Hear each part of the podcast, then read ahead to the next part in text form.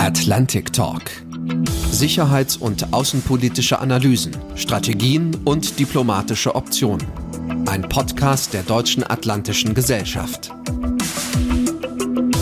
Hallo und herzlich willkommen bei dieser 40. Folge vom Atlantic Talk, dem Sicherheitspodcast der Deutschen Atlantischen Gesellschaft. Ich bin Oliver Weiland und freue mich auch in dieser Folge zum Schwerpunktthema Taiwan, Ihr Host und Moderator sein zu dürfen. Das chinesische Meer gilt als geopolitisch hochbrisante Region. Nirgends aber treffen die Interessen der systemischen Rivalen USA und China so hart aufeinander wie in der Taiwanstraße zwischen der Volksrepublik China auf dem asiatischen Kontinent und der Republik China auf der Insel Taiwan. China hat vor wenigen Wochen erklärt, die Vereinigung dieser zwei ja, Teile, Länder, Systeme auf jeden Fall friedlich anstreben zu wollen zugleich aber doch auch nicht auf Gewalt zu verzichten. Der amerikanische Präsident Joe Biden hat am 18. September entgegnet, dass die USA direkt eingreifen würden, falls Peking militärisch gegen Taipeh vorgehen sollte. Hat Joe Biden das diplomatische Bekenntnis der USA zur Ein-China-Politik damit in einer ohnehin angespannten Situation aufgekündigt? Wie kann das kleine, weltweit kaum anerkannte, aber wirtschaftlich hochrelevante Taiwan seine Existenz sichern, seine Unabhängigkeit stärken und seine Anerkennung gegen den Druck des großen Nachbarn durchsetzen? Die EU und Deutschland scheinen dabei keine große Hilfe zu sein.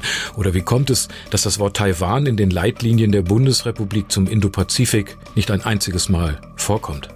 Diese aktuellen und brisanten Themen möchte ich mit der Ostasien-Expertin der Stiftung Wissenschaft und Politik, Frau Dr. Gudrun Wacker, besprechen. Schwerpunkte ihrer langjährigen Forschungsarbeit sind die Beziehungen zwischen China und Taiwan, deren Sicherheitsarchitekturen, deren jeweiligen außenpolitischen Beziehungen.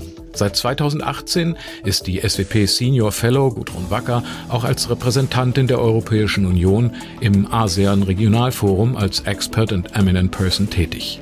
Herzlichen Dank, dass Sie Ihre Expertise zum Thema Taiwan heute mit uns teilen. Herzlich willkommen, Frau Dr. Gudrun Wacker. Ja, vielen Dank für die Einladung. Frau Wacker, Taiwan ist kein Staat, kein offiziell anerkanntes Land. Wer oder was also ist Taiwan eigentlich? Oder auch wer oder was sind die Taiwanerinnen und Taiwaner?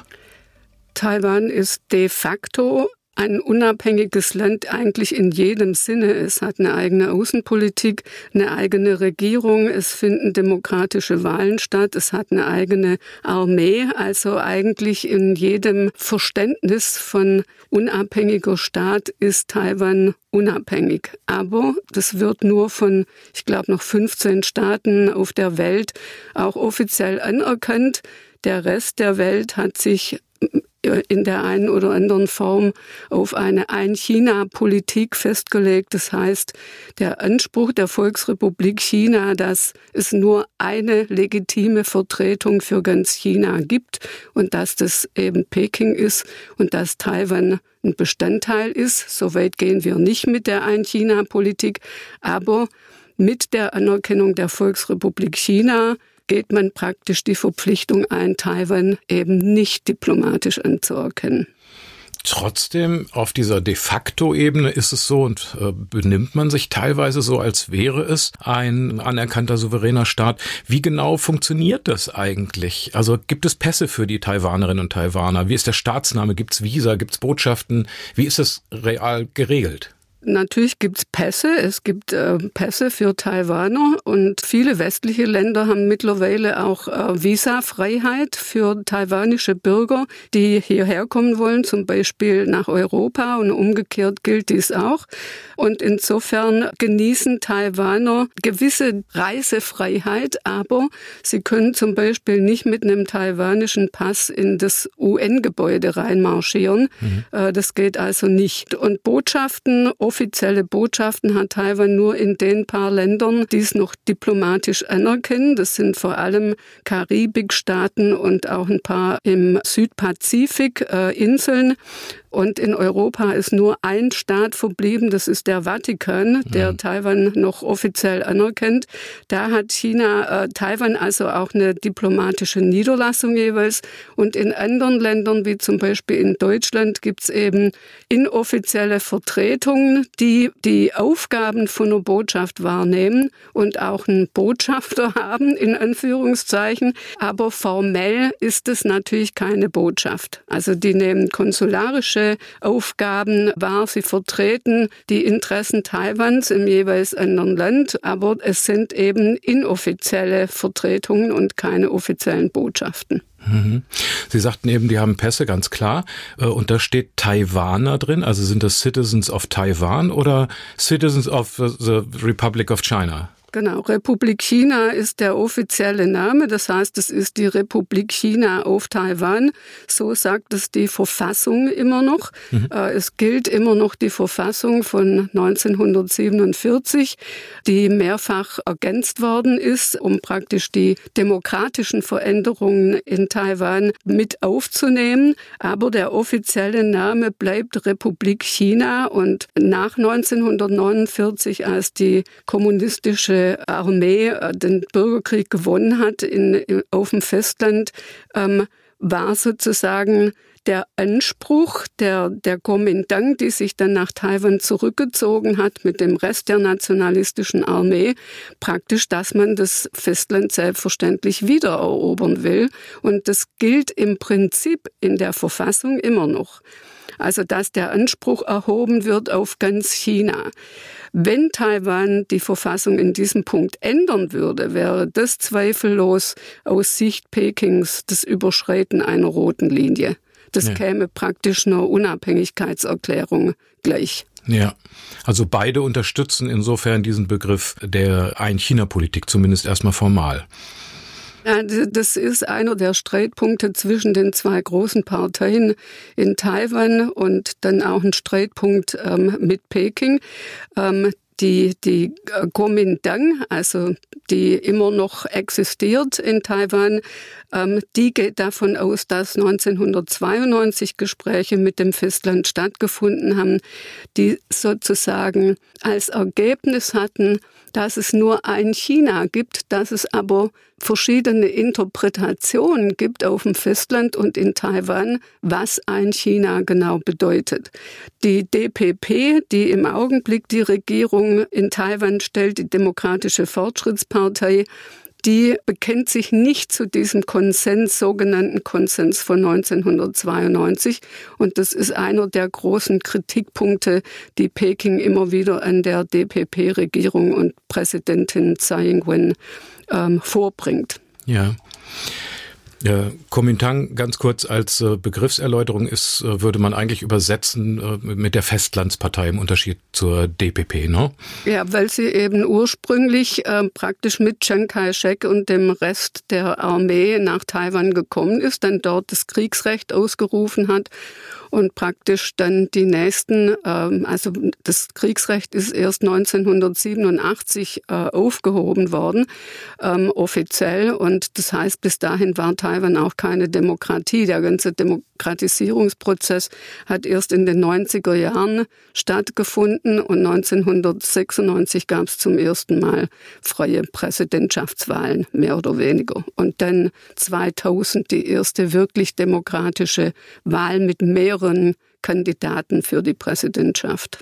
Im Jahr 2000 hat es Chen Shui-bian gewonnen, der aber von der DPP-Partei war. Und dann von 2000 bis 2008, also er hat zwei äh, Amtszeiten äh, bestritten, ist also wiedergewählt worden und dann ist die Kuomintang gewählt worden 2008, Ma Ying-jeou. Und die nächsten acht Jahre in den beiden Amtszeiten von Ma Ying-jeou gab es dann eine Annäherung an die Volksrepublik China. Da sind zum ersten Mal direkte Verkehrsverbindungen, direkte Flüge und so weiter, direkte Telefonverbindungen eingerichtet worden. Und in den acht Jahren hat die Volksrepublik mit der Republik China 21 Abkommen unterzeichnet, die auch immer noch in Kraft sind, so, soweit sie ratifiziert worden sind damals. Ja. Und dann 2016 ist die demokratische Fortschritts Regierungspartei mit Tsai Ing-wen als Präsidentschaftskandidatin wieder an die Regierung gekommen. Und seither herrscht wieder Eiszeit zwischen, zwischen Volksrepublik und, und Taiwan. Ja. Frau Wagner, in der öffentlichen Debatte scheint es manchmal so, als gäbe es für Taiwan nur die Wahl zwischen völliger Unabhängigkeit oder völliger Abhängigkeit von China. Wie wünschen sich die Taiwanerinnen und Taiwaner selbst eigentlich ihr Verhältnis zu China? Gibt es da Studien oder äh, aktuelle äh, Untersuchungen zu? Es gibt seit mehreren Jahrzehnten äh, ein Forschungsinstitut an einer der Universitäten in Taiwan, die Meinungsumfragen dazu machen. Die eine Meinungsumfrage, da geht es um die Identität der Taiwaner. Also fühlen sie sich als Taiwaner, nur als Taiwaner oder fühlen sie sich als Taiwaner und als Chinesen oder fühlen sie sich nur als Chinesen. Mhm. Und da kann man eben sehen, dass die Identität sich immer stärker absetzt von, vom Festlandschina, dass also immer mehr Leute sagen, ich fühle mich nur als Taiwaner. Und dann gibt's eine andere Umfrage, da geht's drum, ähm, also praktisch die Frage Wiedervereinigung jetzt, ähm, Status quo, wie er im Augenblick ist, oder Unabhängigkeit. Und da ist die überwältigende Mehrheit der äh, Bevölkerung von Taiwan für die Beibehaltung des Status quo. Mhm. Ähm, nur ist der Status quo halt leider nicht statisch, sondern der ist sehr dynamisch. Unter anderem natürlich auch durch die äh, chinesische Haltung und äh, die Sorgen, die sich äh, die Taiwanerinnen und Taiwaner machen. Wir kommen da gleich drauf. Äh, ich würde gerne nochmal nachfragen nach den Handelsabkommen und den Beziehungen, die Taiwan abschließen kann, in dieser Situation nicht anerkannt zu sein, in der Region zunächst mal. Also äh, wie ist der offiziell nicht existente Staat Taiwan denn in solche Bündnisse, Handelsabkommen regional eingebunden oder auch ausgeschlossen? Also aus den regionalen Freihandelsabkommen ist äh, Taiwan bisher ausgeschlossen, wäre aber gerne Mitglied. Auf jeden Fall an diesem Nachfolge-Freihandelsabkommen äh, TPP, das Japan ja nachdem die USA sich daraus zurückgezogen haben, gerettet hat, in Anführungszeichen. Aber das wird eben nicht gegen den erklärten Widerstand äh, der Volksrepublik China gehen, obwohl die nicht Mitglied sind in diesem CPT. TPP. Es gibt aber verschiedene regionale Organisationen, in denen Taiwan Mitglied ist. Am wichtigsten ist sicher die globale Organisation, die WTO, die Welthandelsorganisation. Da ist Taiwan 2001 äh, praktisch ein paar Tage nach der Volksrepublik äh, beigetreten. Das äh, haben die USA so ausgehandelt, dass eben Taiwan da Mitglied wird, allerdings unter der bizarren Bezeichnung Zollgebiet Taiwan, Penghu und Matsu, also mit, mit paar Inseln noch dazu genannt, die äh, Taiwan kontrolliert. Und dann gibt's die andere ähm, Vereinigung, das ist eine asiatische Wirtschaftsorganisation, die APEC. Auch mhm. da ist Taiwan volles Mitglied ähm, weil die praktisch den Trick angewendet haben, zu sagen, man tritt da als Ökonomie bei und nicht als Staat. Und ja. da konnte dann Taiwan eben als, als Ökonomie beitreten. Die ist Anfang der 90er Jahre äh, gegründet worden. Man muss sich auch in Erinnerung rufen, dass zu dem Zeitpunkt äh, die Volksrepublik zu einigen Ländern in der Region erst volle diplomatische Beziehungen aufgenommen hat. Also die Situation war da für Taiwan noch etwas günstiger, auch von den Ländern in der Region äh, mehr berücksichtigt zu werden, sagen wir es mal so. Ja, Sie haben das eben so beschrieben mit diesem Namenstrick. Das gab es auch in Bezug auf die Asian Development Bank ADB. Da hieß dann Taiwan nicht Taiwan, sondern Taipei, China, an anderer Stelle Chinese Taipei. Ist das irgendwie Bauernschleue oder drückt das nicht auch aus, dass sich die Taiwanerinnen und Taiwaner mit ihrem Land eigentlich immer auch gedemütigt fühlen müssen und sich halb verstecken müssen? Das wechselt immer wieder, je nachdem, wer auch an der Regierung ist. Es gab eine Zeit, da hat die taiwanische Regierung das sehr pragmatisch gesehen und hat praktisch gesagt, es ist wichtiger, dass wir da irgendwie beteiligt werden und deshalb nehmen wir praktisch diese Namensgebung dahin, Chinese Taipei. Aber natürlich ist es für die Bürger und Bürgerinnen von Taiwan nicht schön. Und es gibt dann Phasen, da ist die Regierung vielleicht weniger willens, solche Tricks anzuwenden. Bei vielen Organisationen war es so, dass die Republik China da ursprünglich mal ein Gründungsmitglied war und dann quasi als die Volksrepublik China diplomatisch anerkannt worden ist, in die Vereinten Nationen aufgenommen worden ist, sind sie zum Teil aus diesen Organisationen dann rausgeflogen oder sie konnten eben unter so einer neuen Bezeichnung da drin bleiben und je nachdem, wie auch die, die Verfassung von, von so einer Organisation dann ist. Bitter sind vor allem solche Organisationen wie die Weltgesundheitsorganisation. Das ist eigentlich ein Thema seit 2003 in der Volksrepublik, äh, diese äh, Atemwegserkrankung SARS ausgebrochen ist und praktisch äh, Taiwan sich da ausgeschlossen gefühlt hat von, von Information. Auch da muss man sagen, in den Jahren 2008 bis 2016, als Ma Ying-jeou an der Regierung war, die Kuomintang an der Regierung war, hat äh, die Volksrepublik großzügig zugestimmt, dass Taiwan jedes Jahr gesondert eingeladen wird, nicht zur WHO insgesamt, sondern zur äh, Versammlung der WHO, zur jährlichen. Mhm. Aber die Volksrepublik hat immer darauf geachtet, dass da kein Präzedenzfall draus konstruiert werden kann, aus dem Taiwan quasi eine Mitgliedschaft ableiten kann. Und in dem Moment, als die DPP an die Regierung kam, war es dann vorbei mit den Einladungen. Aber können Sie das nochmal ein Beispiel sagen, in welcher Weise China überhaupt diesen Druck auf Drittstaaten konkret ausübt, um Taiwans Zugänge zu all diesen Institutionen zu begrenzen? Der Druck, den China ausüben kann und der auch ausgeübt wird zunehmend, der findet nicht nur auf staatlicher Ebene statt, dass also Regierungen unter Druck gesetzt werden, sondern der beginnt schon bei Unternehmen auf der lokalen Ebene. Ähm, aber vor allem bei großen Unternehmen wie Hotelketten oder äh, Airlines, wenn die die falschen Landkarten, falsch in Anführungszeichen Landkarten, ähm, praktisch äh, im, im Flieger zeigen, wo mhm. Taiwan als eigene Entität ähm, ausgewiesen ist, dann protestiert China sofort und sagt, diese Karte ist falsch. Und wenn ihr das nicht ändert und korrigiert in unserem Sinne, dann ähm, gibt halt keine Landerechte mehr in China zum Beispiel. Ja. Ja. Also da fängt der Druck an auf dieser Ebene und geht dann hoch und äh, im Zweifelsfall marschiert eben die Delegation der Volksrepublik ähm, aus irgendwelchen Versammlungen raus um zu protestieren, wenn da jemand ist. Und es ist passiert leider auch bei akademischen Konferenzen, wo ja. eigentlich diese Frage gar nichts zu suchen hat.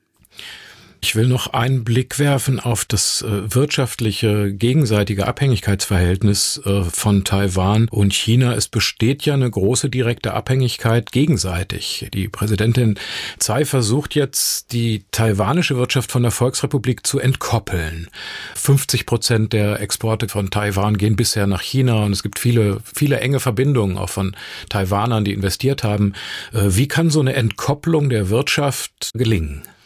Das ist extrem schwierig, weil äh, die Taiwaner eigentlich relativ früh, nachdem der ganze Reform- und Öffnungsprozess in China losgegangen ist, angefangen haben zu investieren. Das heißt, zu einem Zeitpunkt, als man überhaupt nur von Taiwan in die Volksrepublik reisen konnte über Hongkong, also über irgendwelche Drittländer, aber nicht direkt. Da begann das schon, dass taiwanische Unternehmen in China investiert haben. Das heißt, im Grunde genommen war das ein Bottom-up-Prozess, den die Regierung eigentlich nie gut geheißen hat. Also auch Chen Shui-bian hat zwischen 2000 und 2008 versucht, Anreize zu geben, dass äh, Taiwan amerikanische Unternehmen äh, eben nicht in der Volksrepublik investieren, aber die wirtschaftlichen Verlockungen waren einfach zu groß. Und ähm, es gibt glaube ich, über eine Million äh, taiwanischer Geschäftsleute mit ihren Familien, die dauerhaft auf dem Festland leben. Die Volksrepublik bietet denen auch gewisse Anreize. Diese Investiertheit in der Volksrepublik, die lässt sich nicht so ohne weiteres auflösen. Ja, die Abhängigkeit Chinas von Taiwan liegt ja wohl hauptsächlich im Bereich der Halbleiterproduktion. Also die können die dünnsten Halbleiter herstellen und äh, da ist die Volksrepublik noch ein bisschen zurück und auch die USA und die Europäer sind ja. davon entfernt. Das heißt, das ist eigentlich äh, das, wo Taiwan der Weltführer ist und wo auch Abhängigkeiten dann von Taiwan bestehen. Aber dieser Versuch, äh, den Tsai Ing-wen äh, jetzt wieder begonnen hat mit der sogenannten New Southbound Policy, also die neue südwärts gerichtete Politik, das ist schwierig. Die richtet sich vor allem in Richtung Südostasien, Australien, Neuseeland. Und ähm, das ist schwierig, weil eben in wenigen Ländern entsprechende Investitionsbedingungen, Rahmenbedingungen vorhanden sind.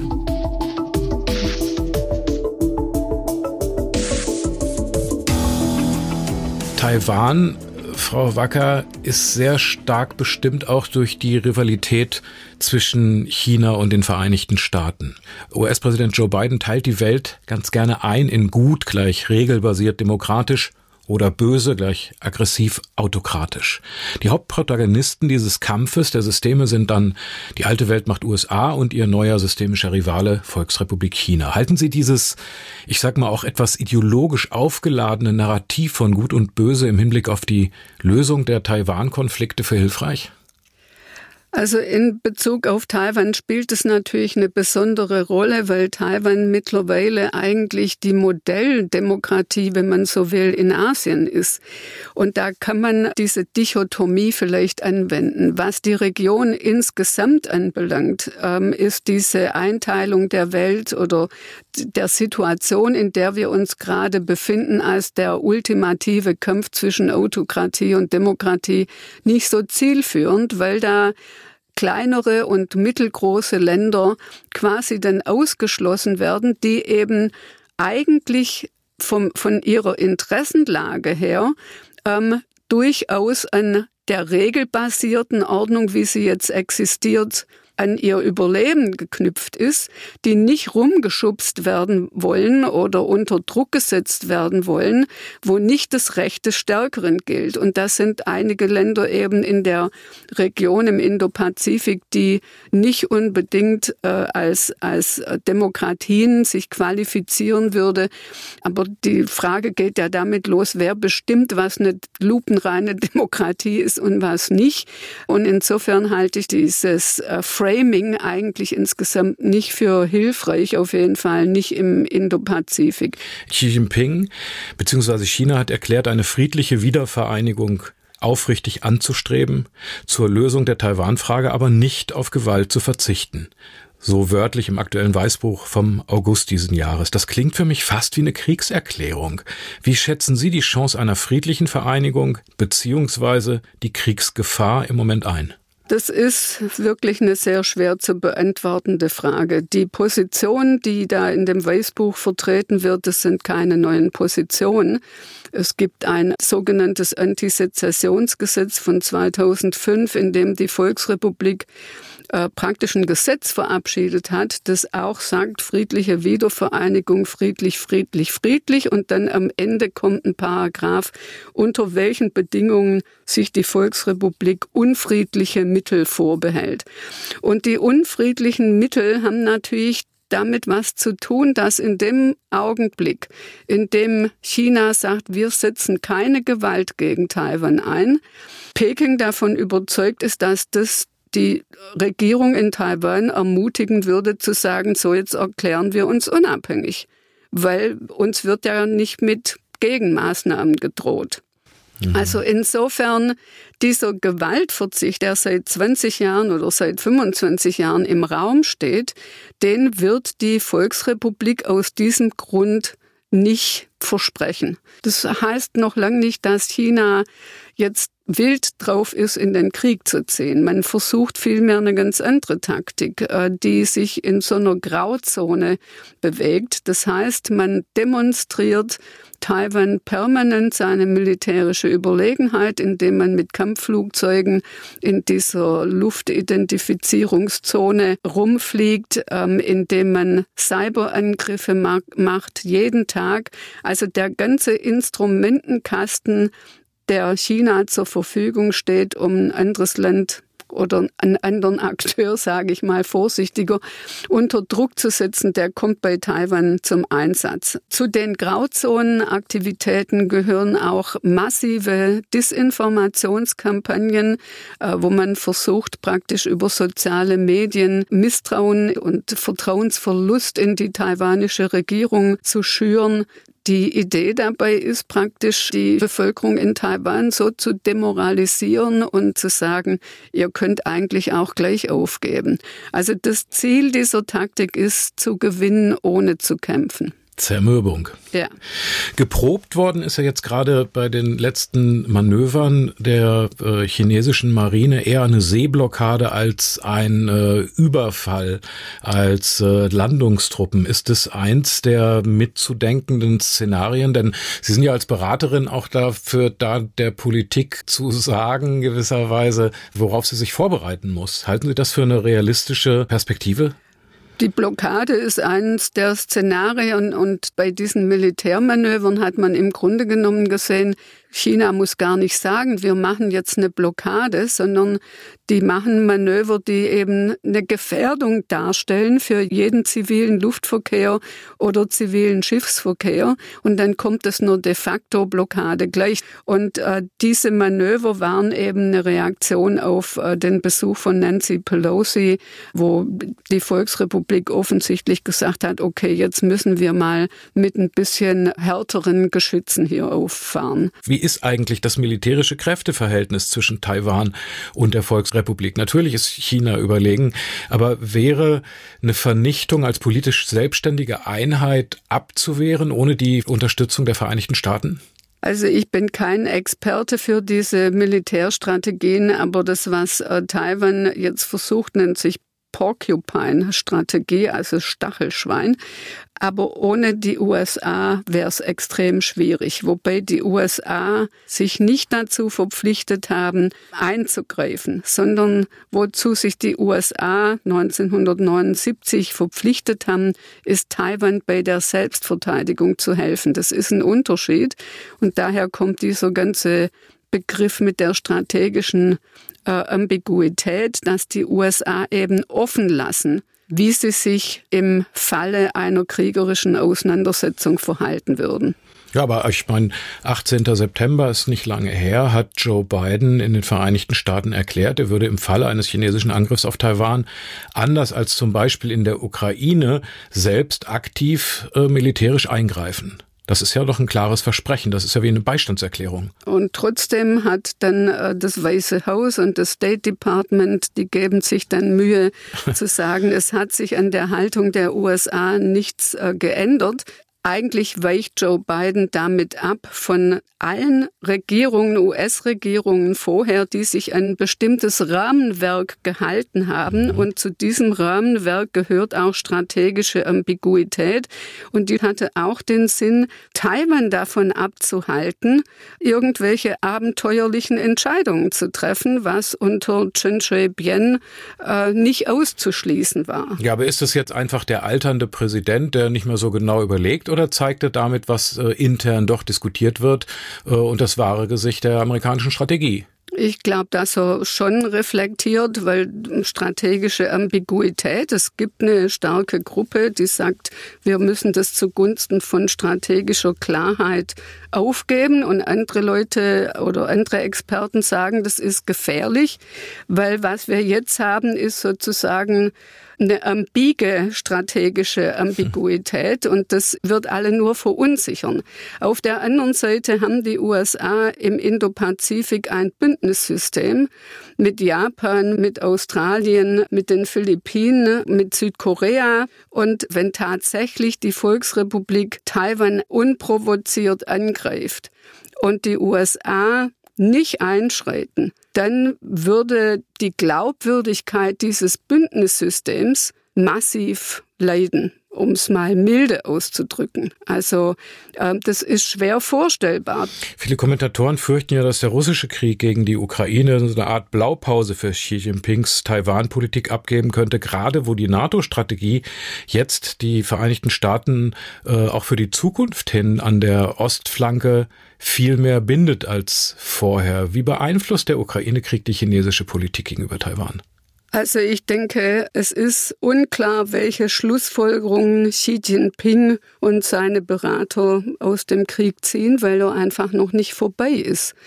Wenn das jetzt so glatt gelaufen wäre, wie Putin sich das vielleicht in seinen Träumen vorgestellt hat mit der Ukraine, dann wäre das sicher ein stärkerer Impuls gewesen für die chinesische Führung zu sagen, wir nutzen jetzt die Gelegenheit. Aber ob die Volksbefreiungsarmee wirklich in der Lage ist, nachhaltigen, schnellen Sieg zustande zu bringen. Das ist eben nicht klar. Und auf wen Xi Jinping hört, ist auch nicht klar. Ich meine, Corona hat dazu geführt, dass da so eine Art Isolation da ist und wir eigentlich zurück sind in einer Zeit, mhm wo das quasi eine Blackbox ist, was in der chinesischen Führung stattfindet. Aber dass er sich jetzt, dass Xi Jinping sich ermutigt fühlt, zu einem Militärschlag glaube ich nicht direkt. Äh, eins ist klar, China wird sich darauf vorbereiten, wie man solchen Sanktionen, wie sie jetzt gegen Russland verhängt worden sind, widerstehen kann.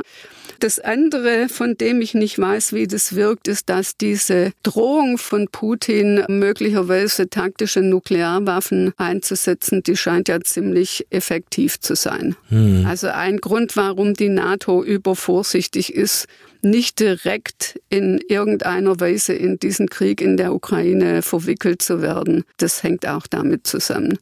Und das kann weitreichende Folgen haben, nicht nur für die Schlussfolgerung, die China zieht über die Wirksamkeit von nuklearer Abschreckung, sondern das kann auch Appetit bei anderen Staaten in der Region wecken.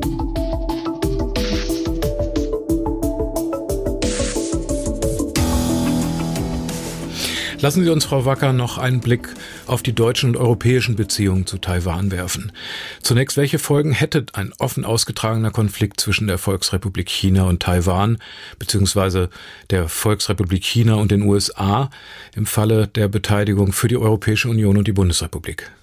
Also zunächst mal gravierende wirtschaftliche Auswirkungen, das ist klar, weil äh, auch wir sind von diesen Lieferketten abhängig. Wir wären massiv davon betroffen, ganz abgesehen davon, also ich glaube nicht, dass die EU auf ein solches Szenario vorbereitet ist. Ich glaube, es wäre wichtig, dass die Europäer Szenarien diskutieren und mögliche Reaktionen darauf. Also würde man Sanktionen verhängen? Welche Sanktionen würde man in welchem Fall verhängen? Genau. Und schwierig wäre zum Beispiel im Falle Taiwans, das in den Vereinten Nationen überhaupt zur Sprache zu bringen, weil Taiwan ja nicht als souveräner Staat Mitglied in den Vereinten Nationen ist, im Unterschied zur Ukraine. Ja, also Frankreich und Großbritannien, die sind zum Beispiel militärisch und bündnistechnisch in Fernost viel aktiver als Deutschland. Frankreich versteht sich als indopazifisches Land. Großbritannien hat im September 21 mit der Gründung des militärischen Dreierbündnisses AUKUS mit Australien und den USA auch ein sehr klares Bekenntnis abgegeben für sein ostasiatisches Engagement. Äh, wie sieht im Vergleich dazu die aktuelle deutsche Sicherheitspolitik aus? Also ich würde mal sagen, die Franzosen sind vor Ort, die haben ihre Überseegebiete da ähm, und die sind militärisch jedes Jahr aktiv und das schon geraume Zeit, sind auch in, in verschiedene Sicherheitsorganisationen in der Region eingebunden. Ähm, die Briten haben äh, ambitionierte Pläne, von denen ich aber noch nicht so richtig sehe, wie das dann realisiert wird. Und Deutschland hat jetzt letztes Jahr mit der Entsendung der Fregatte Bayern zum ersten Mal, ich weiß nicht in wie vielen Jahrzehnten, äh, wieder militärische Präsenz gezeigt. Entschuldigung, darf ich Sie da unterbrechen? Äh, Gerade die Fregatte Bayern zum Beispiel hat also mit großer Kunst die Straße von Taiwan umschifft. Genau wie die Bundesregierung in ihren Leitlinien zum Indo-Pazifik Taiwan nicht ein einziges Mal überhaupt äh, erwähnt, sondern, sondern äh, diese Thematik auch komplett umschifft. Ist das Zufall? In den Leitlinien kommt Taiwan nicht vor, aber da kommt auch China und die USA kommen praktisch nicht sehr häufig vor. Und in dem letzten Fortschrittsbericht zur Umsetzung der Leitlinien, da ist Taiwan jetzt tatsächlich erwähnt als Partner im Indopazifik. Mhm. Also äh, da hat man sich äh, durchgerungen.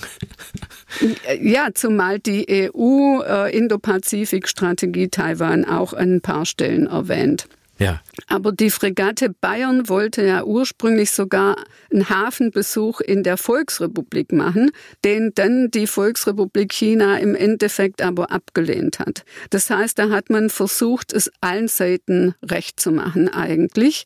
Und das hat natürlich auch was damit zu tun, dass unsere Streitkräfte ein Parlamentsmandat eigentlich brauchen, um irgendwohin entsandt zu werden, wo es gefährlich werden kann. Und dieses Mandat gab es nicht bei der Fregatte Bayern. Das heißt, man hat eine Route gewählt, die möglichst wenig aneckt und trotzdem aber ermöglicht, dass man mit bestimmten Partnern in der Region, mit denen man auch die sicherheitspolitischen und militärischen Beziehungen vertiefen will, dass man mit denen einen verstärkten Dialog im Rahmen von dieser Fregatte führen kann.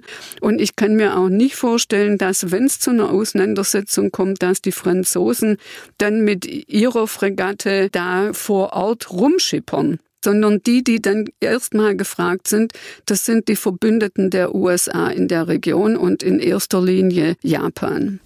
Ich will noch mal ein Stück vielleicht auch emotional zusammenfassen. Ich finde dieses kleine demokratische und erfolgreiche Nichtland Taiwan hätte mehr Unterstützung, aber eben auch Anerkennung von Deutschland, der EU und international verdient. Es gibt da so einen Impuls, dieses Dilemma aufzulösen und Taiwan aus dem erzwungenen Aschenputtel-Dasein zu befreien.